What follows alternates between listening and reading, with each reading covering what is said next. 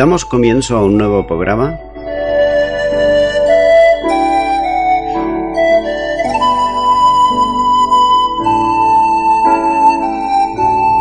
Servidores de Dios. Quien te habla es Manuel Cornejo.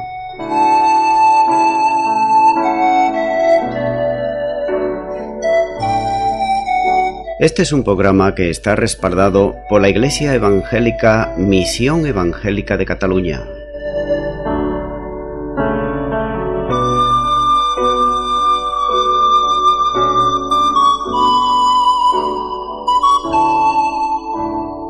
Estamos situados en la ciudad de Sabadell, en la avenida Matadepera número 239.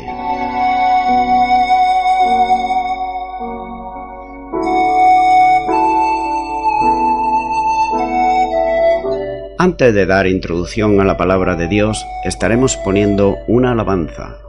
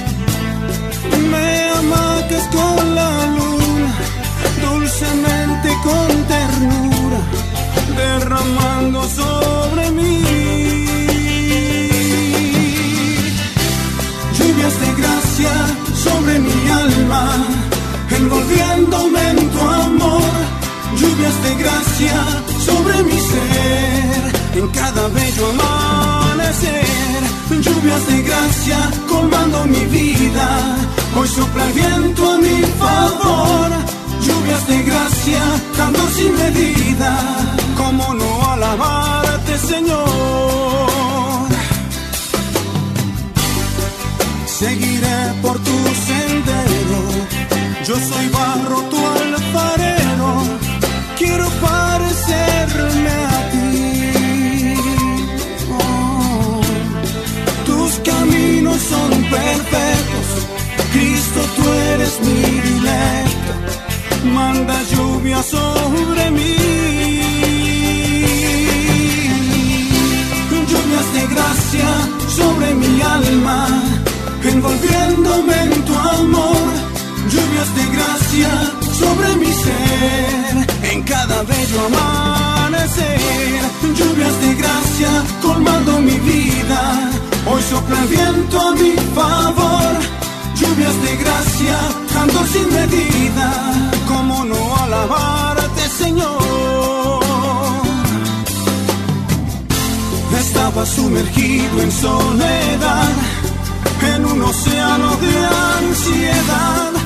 más en ti encontré la paz.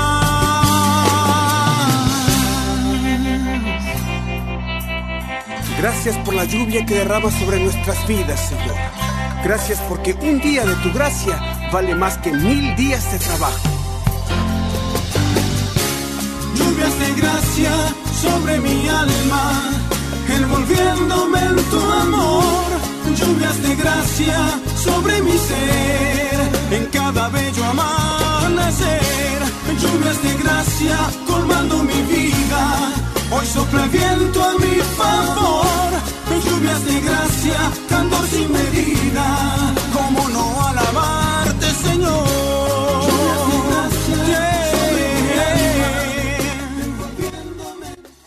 Bienvenido al programa Servidores de Dios.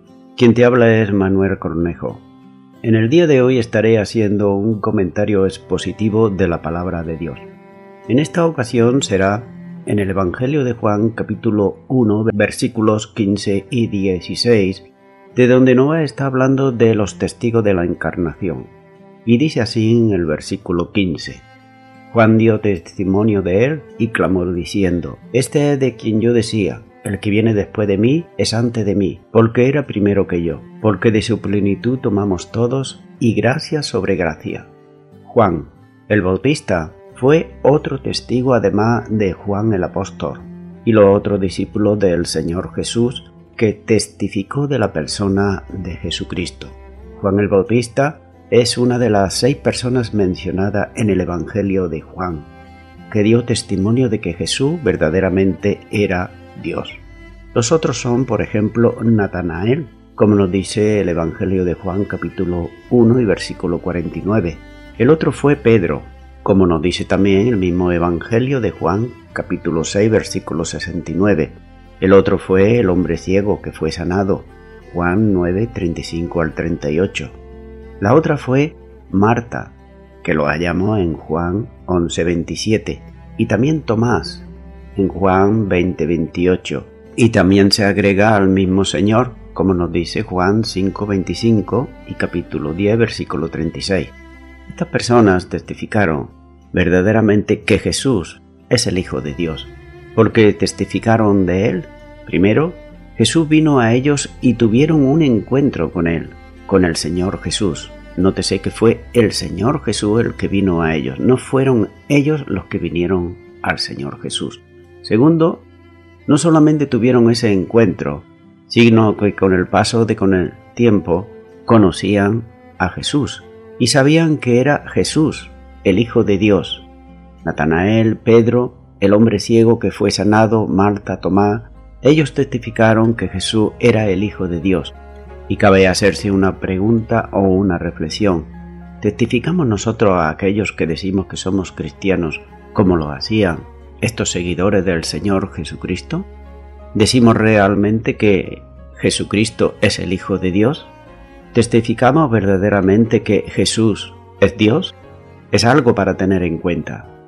Continuemos entonces con el testimonio de Juan se describe en más detalle a partir de este versículo 19, pero estos versículos, versículos 15 y 16, el apóstol Juan tan solo lo resume, por supuesto. Juan el Bautista había muerto mucho antes de que se escribiera este Evangelio de Juan, pero todavía había un culto existente a Juan el Bautista, decía él. ¿Por qué será que hay hombres que en vez de adorar al Creador adoran al sol o adoran a la naturaleza? Otros en vez de adorar al Salvador, adoran y siguen a hombres mortales y con necesidades exactamente igual que ellos, en vez de adorar al Salvador. Visto esto, Juan, el apóstol, tal como hizo en el versículo 8, el apóstol anota la inferioridad de Juan el Bautista comparado precisamente con el Señor Jesucristo.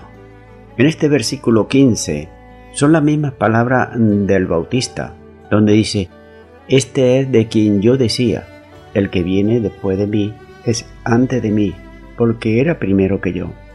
Juan, a diferencia de algunos seguidores suyos, él entendió claramente y aceptó alegremente también y con gozo su papel de subordinado. Y me viene a la memoria, estoy recordando ahora, que al finalizar mi servicio militar, que el comandante del barco en el cual estuve en la Marina nos reunió para compartir unos minutos y despedirnos. El comandante dijo podéis hablar con completa libertad, pues ya sois civiles y ya no estáis ahora bajo el gobierno militar. Entonces algunos comenzaron a hablar y a expresar lo que ellos sentían en el tiempo que ellos habían estado allí. Y de acuerdo en aquel tiempo que ellos estuvieron, fueron siempre unos subordinados que todo lo que hacían eran porque le estaban mandando, nada hacían a su libre albedrío, sino que siempre le estaban mandando y ellos obedeciendo. El comandante muy tranquilamente le contestó, yo mismo también soy un subordinado, ya que a mí también me mandan mis superiores. Es más, ahora tendréis que incorporaros al trabajo y siempre será un subordinado, bien del jefe o bien de los clientes si trabajas por tu propia cuenta. Y eso es una realidad que todos somos subordinados lo uno del otro. Por eso, Solamente hay uno, que es, como dice la palabra de Dios, el Rey de Reyes y Señor de Señores, que es Jesucristo. Él está por encima de todo. Él es el soberano y a Él es a quien debemos de rendir absolutamente todos cuentas tarde o temprano. De la misma manera también nos pasa en nuestro ministerio, que el Señor nos dio. Siempre habrá alguien que Dios puso para que esté asumiendo más responsabilidades que no las nuestras propias.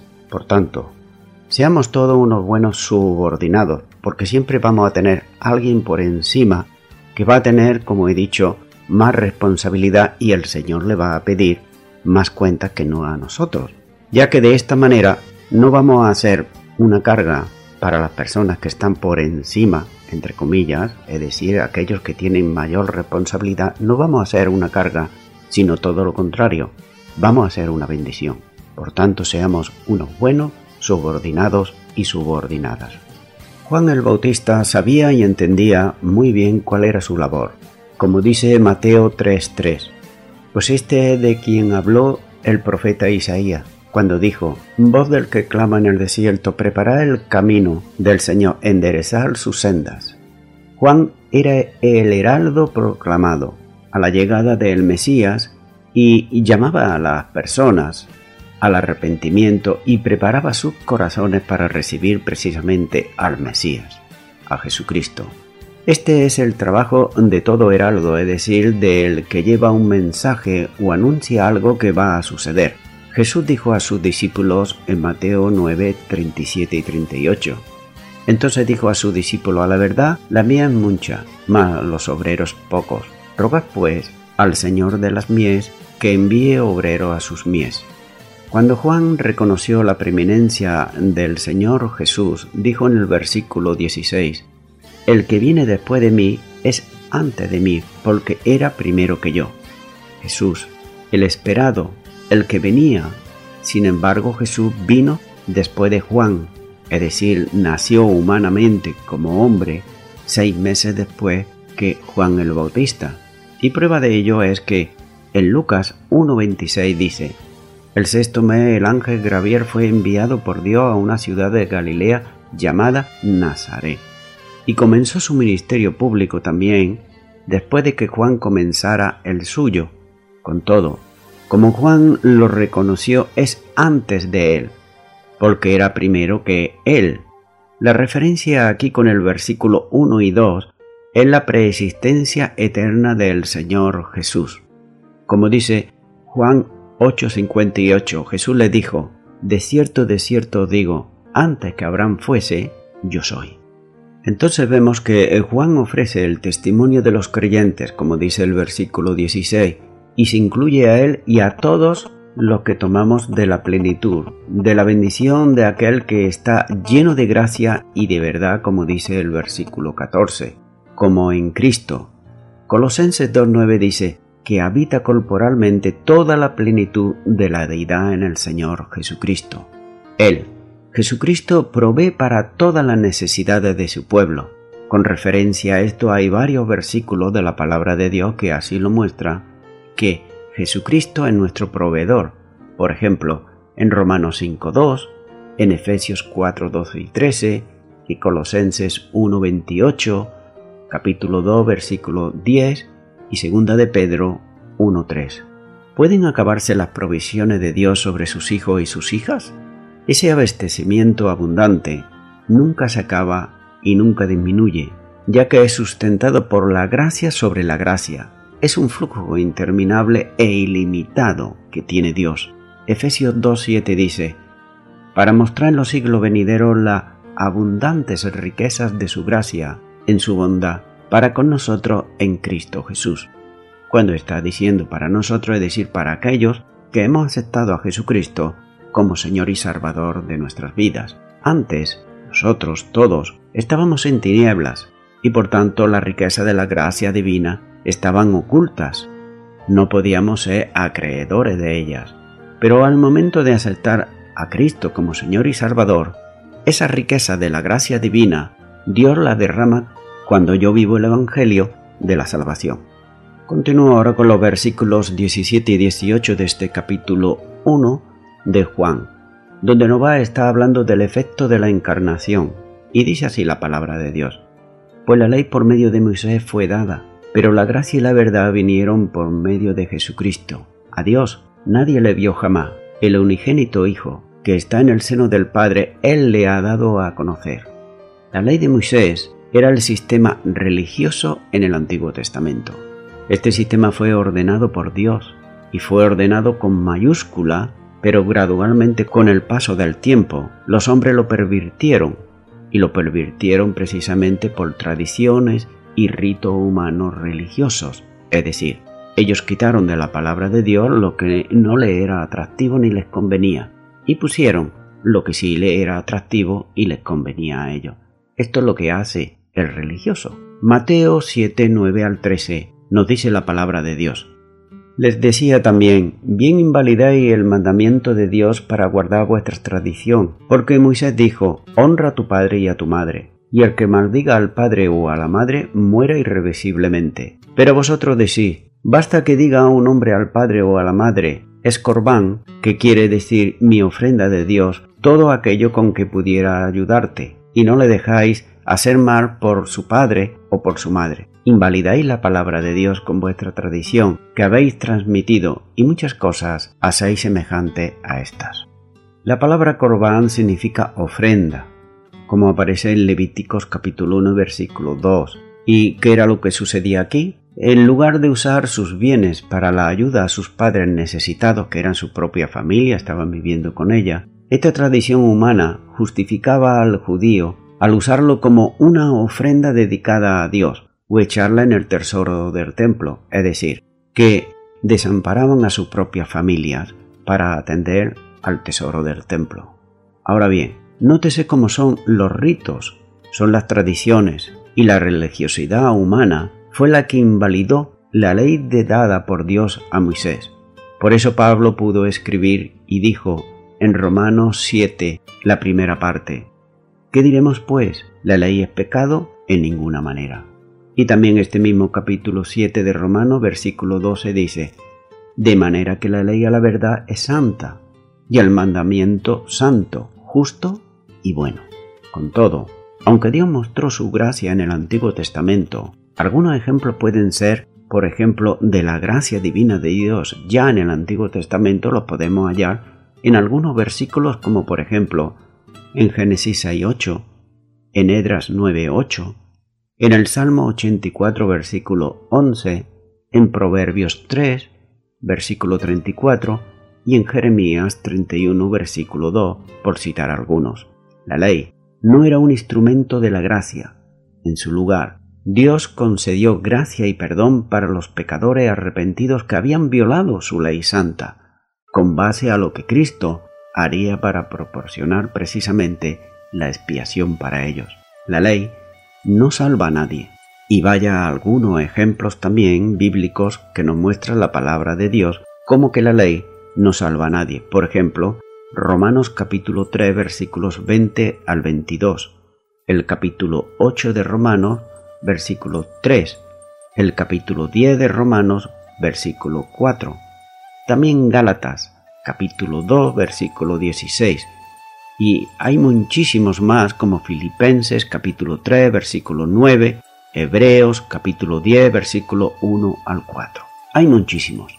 Por tanto, la ley tan solo hace convicto a los pecadores para su incapacidad de guardar las normas justas de Dios y los condena al castigo eterno de la justicia divina, de modo que ella, la ley, revela la necesidad que tienen los pecadores de la gracia y el perdón de Dios Pablo escribió a los Gálatas diciéndoles en Gálatas 3, versículo 24, de manera que la ley ha sido nuestro ayo para llevarnos a Cristo a fin de que fuésemos justificados por la fe.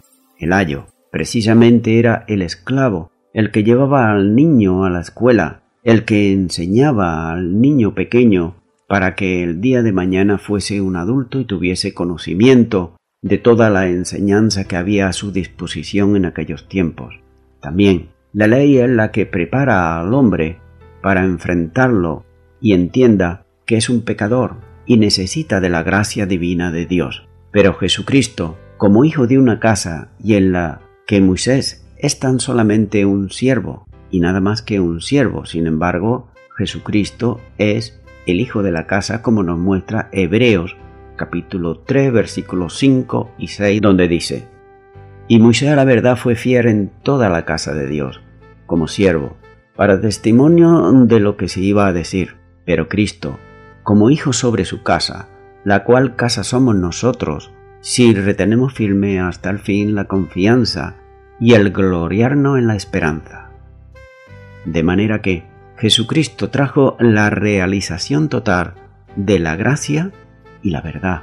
Y cabe hacerse una pregunta y en la siguiente. ¿Por qué trajo Jesús la gracia y la verdad? La verdad que está en Jesús es la que hallamos en Efesios 4:21, donde nos dice, si en verdad le habéis oído y habéis sido por él enseñados conforme a la verdad que está en Jesús. Y Juan 14:6 dice, Jesús le dijo, yo soy el camino y la verdad y la vida, nadie viene al Padre sino por mí. Dios se hizo visible con una claridad como nunca antes había conocido el ser humano. Y esto es porque Dios es espíritu y es invisible. Y nótese estos versículos, porque son los que nos están hablando de que a Dios nadie le ha visto jamás. Pero veamos lo que nos dice la palabra de Dios. Colosenses 1.15. Él, es la imagen del Dios invisible, el primogénito de toda la creación. Nótese, Él, Jesucristo, es la imagen del Dios invisible. Primera de Timoteo 1.17 dice, Por tanto, al Rey de los siglos, inmortal, invisible, al único y sabio Dios, sea honor y gloria por los siglos de los siglos. Nótese, invisible. Y también Hebreos 11.27 dice, por la fe dejó a Egipto, no temiendo la ira del rey, porque se sostuvo como viendo a la invisible. Es decir, que el para ser humano, cuando estaban viendo precisamente a Jesucristo, estaban viendo un hombre, pero realmente era la imagen del Dios invisible. Y más importante aún, porque haberle visto habría traído la muerte instantánea en el Antiguo Testamento. Como nos dice por ejemplo en Éxodo capítulo 33 versículo 20, también en Génesis 32.30, en Deuteronomio 5.26 y en Jueces 13.22. También nos enseña la palabra de Dios que a Dios nadie le vio jamás, como dice Juan 6.46, 1 Timoteo 6.12, 1 de Juan 4.12 y 20. Solamente a través de Jesucristo, como nos dice Colosenses 1.15 la primera parte que dice, es la imagen del Dios invisible. Por tanto, como he dicho anteriormente, los hombres podían ver a un carpintero, a un hombre normal y corriente, a un hombre de Nazaret que trabajaba, y cuando comenzó su ministerio veían simplemente a un hombre, pero realmente era Dios encarnado en la persona del Señor Jesús. Continúo ahora con Juan 1, 19 al 28 nos va a estar hablando del testimonio de Juan el Bautista a sí mismo.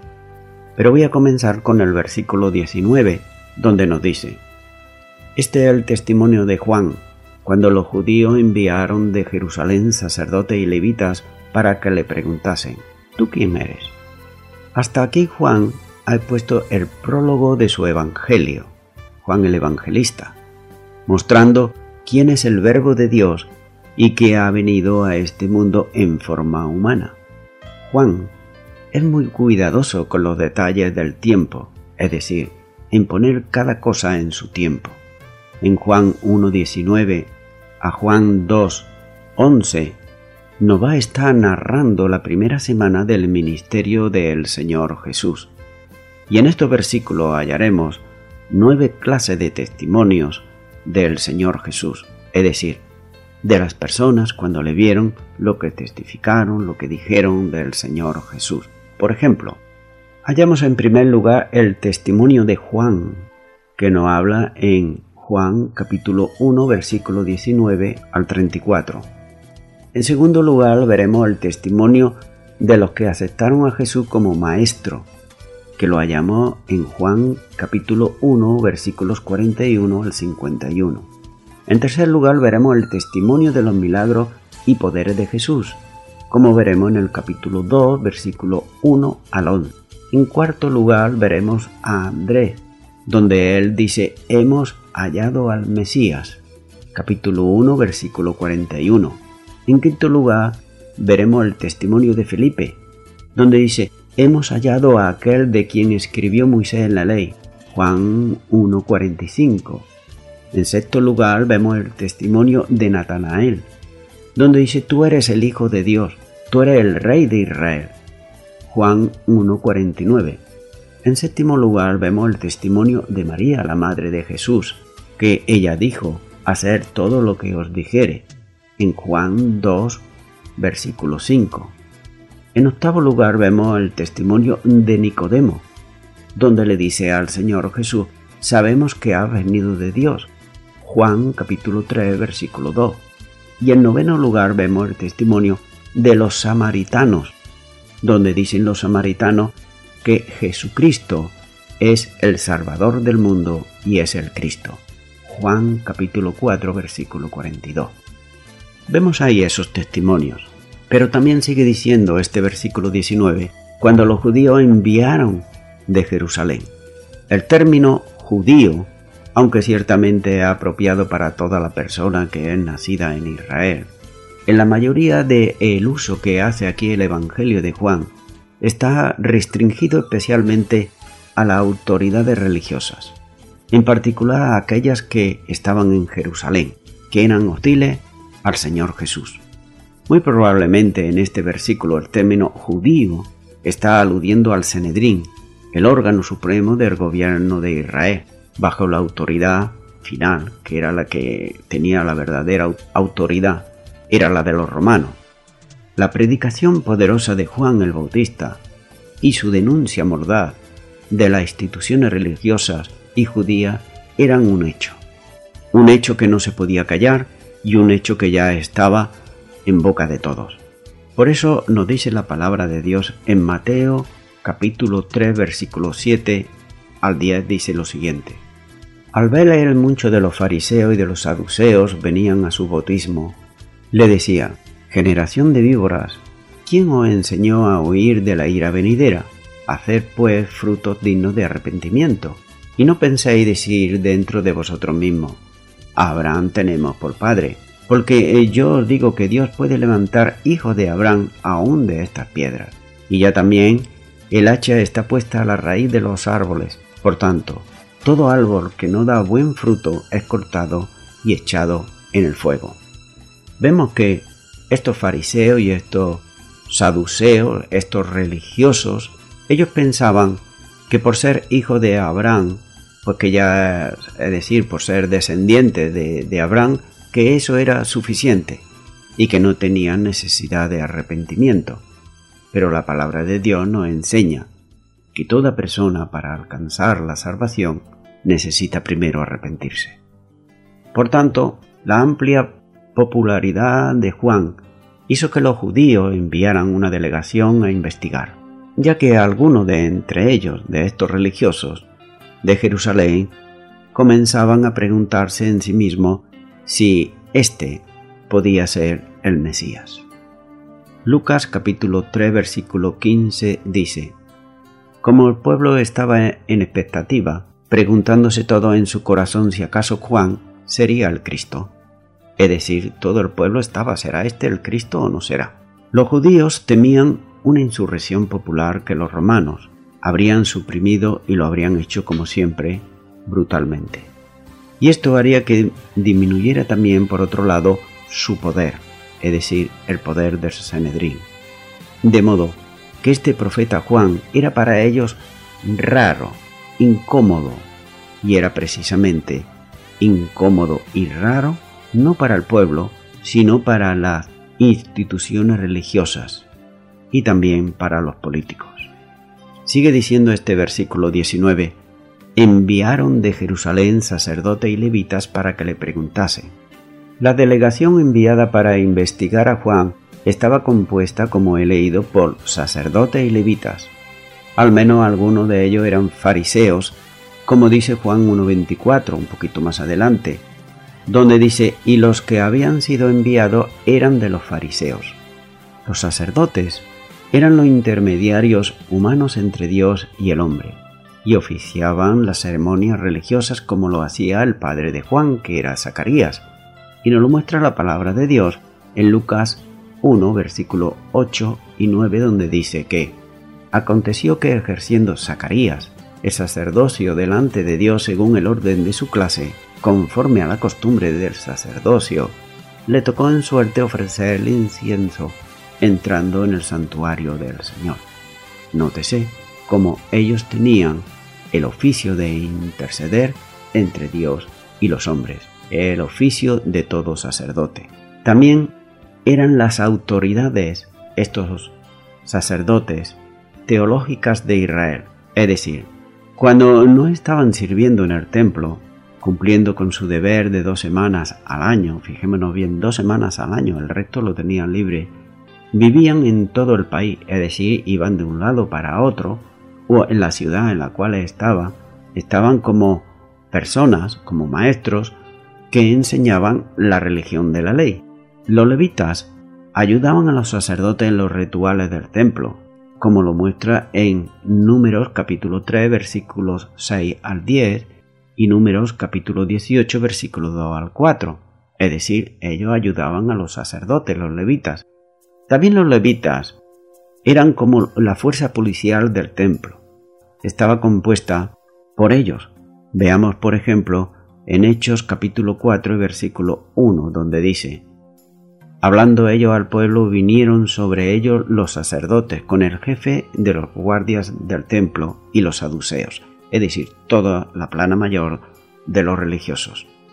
Aunque también hay otros pasajes como Juan capítulo 7 versículo 32, Lucas capítulo 22 versículo 4 y Hechos capítulo 5 versículo 24, donde no están hablando, no están mostrando ahí que los fariseos parece ser que ellos tenían este poder policial en el Senedrín y también sobre el pueblo es probable que ellos sirvieran como un destacamento de seguridad para proteger a los sacerdotes en esta delegación que iban a preguntarle a Juan el Bautista. Prueba de ello, en la que tenemos bien clara, es de Saulo de Tarso, Pablo, el apóstol, después de convertirse, que era el que organizaba y perseguía a los cristianos. Y todos sabemos lo que nos enseña la palabra de Dios lo que le ocurrió precisamente cuando iba camino de Damasco su conversión. Por tanto, la primera pregunta que le hicieron a Juan, le dicen, ¿tú quién eres? Está reflejando la confusión de los judíos sobre Juan el Bautista. Y prueba de ello, y nótese, las preguntas que le hicieron en el versículo 21 y 22 de este mismo capítulo 1 de Juan, donde dice, y le preguntaron, ¿Qué pues? ¿Eres tú Elías? Dijo, no soy. ¿Eres tú el profeta? Y respondió, no. Le dijeron, pues ¿quién eres? Para que demos respuesta a los que nos enviaron. ¿Qué dices de ti mismo?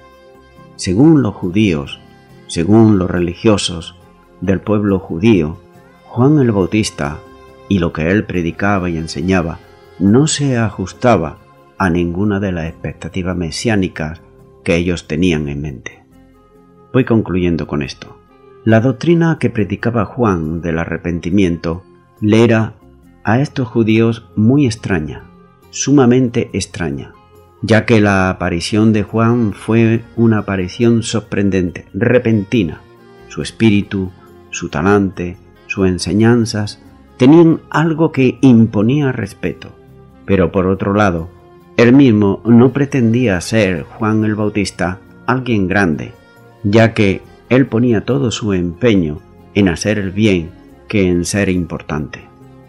Mi amigo y mi amiga oyente, muchas personas creen que la religión oficial de una nación es la única, que no existe ninguna más, y además es la verdadera porque lo dicen las autoridades y ya está. Y vemos que esa mayoría de personas creen porque es la religión oficial. Sin embargo, no se toman la molestia, muchas veces, de leer la Biblia, la palabra de Dios. De hecho, la mayoría de las personas desean que todo ya se lo den hecho, acabado, incluyendo la religión. Por eso, las naciones, las instituciones, los poderes, los gobiernos, se inventan una religión que sea fácil, barata, que no obligue a nadie y que todos estén contentos y nadie se altere. Por esta razón, cuando una persona como Juan el Bautista hace la voluntad de Dios, ¿qué suelen hacer los religiosos? ¿Qué suelen hacer las instituciones, los gobiernos? En este caso eran los sacerdotes, los fariseos, los saduceos y los romanos. Primero lo investigan, y si lo que predica no está de acuerdo con su dogma de hombres, acto seguido tratan de silenciarlo como sea, como hicieron con Juan el Bautista. Aún todavía en el día de hoy se sigue empleando el mismo sistema, disfrazado con otras palabras y de otra forma, pero es exactamente igual. El arrepentimiento es necesario para toda persona que quiere ser salva. Por tanto, tú que me estás escuchando, si crees que necesitas arrepentirte delante de Dios, pues yo puedo ayudarte en una oración de arrepentimiento a Dios y para que puedas recibir a Jesucristo en tu corazón como Señor y Salvador. Si es así, que tú quieres, ora conmigo y repite ahí a donde tú estás. Repite y di, Señor Jesús, te pido perdón por todos mis pecados, me arrepiento de ellos, te recibo en mi corazón como Señor y Salvador, y te doy gracias en el nombre de Jesús. Amén. Bien, amigo y amiga oyente que me estás escuchando, si tú has hecho esta oración de todo corazón, pues tú ahora eres una nueva criatura en Cristo Jesús. Tendrás nuevas necesidades espirituales como es leer la palabra de Dios, como es también orar a Dios en el nombre de Jesús, como acabamos de hacer. Ora con Dios en el nombre de Jesús, háblale como se le habla a otra persona, cuéntale, dile tus necesidades, tus deseos, tus anhelos, tus gozos, cuéntaselo al Señor, díselo. También es necesario que puedas crecer espiritualmente. Lee la palabra de Dios, crece, comienza con este Evangelio de Juan, continúa con él. Y también es bueno que puedas servir al Señor para ello lo mejor es que te puedas congregar en una iglesia cristiano evangélica donde se enseñe y se predique la sana doctrina y la palabra de Dios. Congrégate ahí, que tú veas que lo que ellos están predicando desde el púlpito es lo que corresponde también con sus vidas que ellos están poniendo en práctica. Y a toda la audiencia, nuevamente me estoy despidiendo de todos ustedes, será Dios mediante, si así Dios lo permite, hasta el próximo programa, que Dios os bendiga a todos.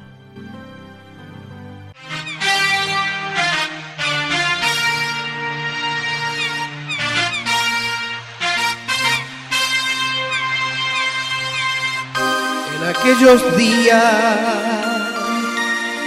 predicando en el desierto,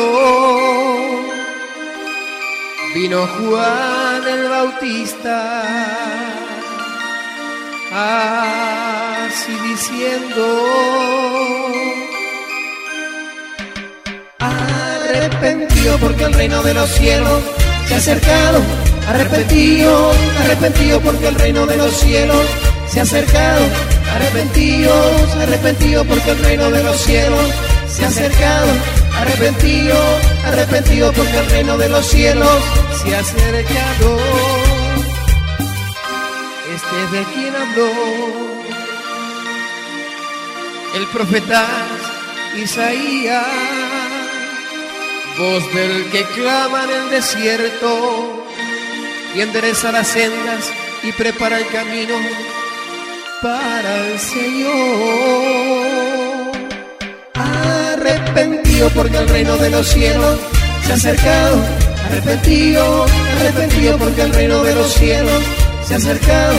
Arrepentido, arrepentido porque el reino de los cielos se ha acercado.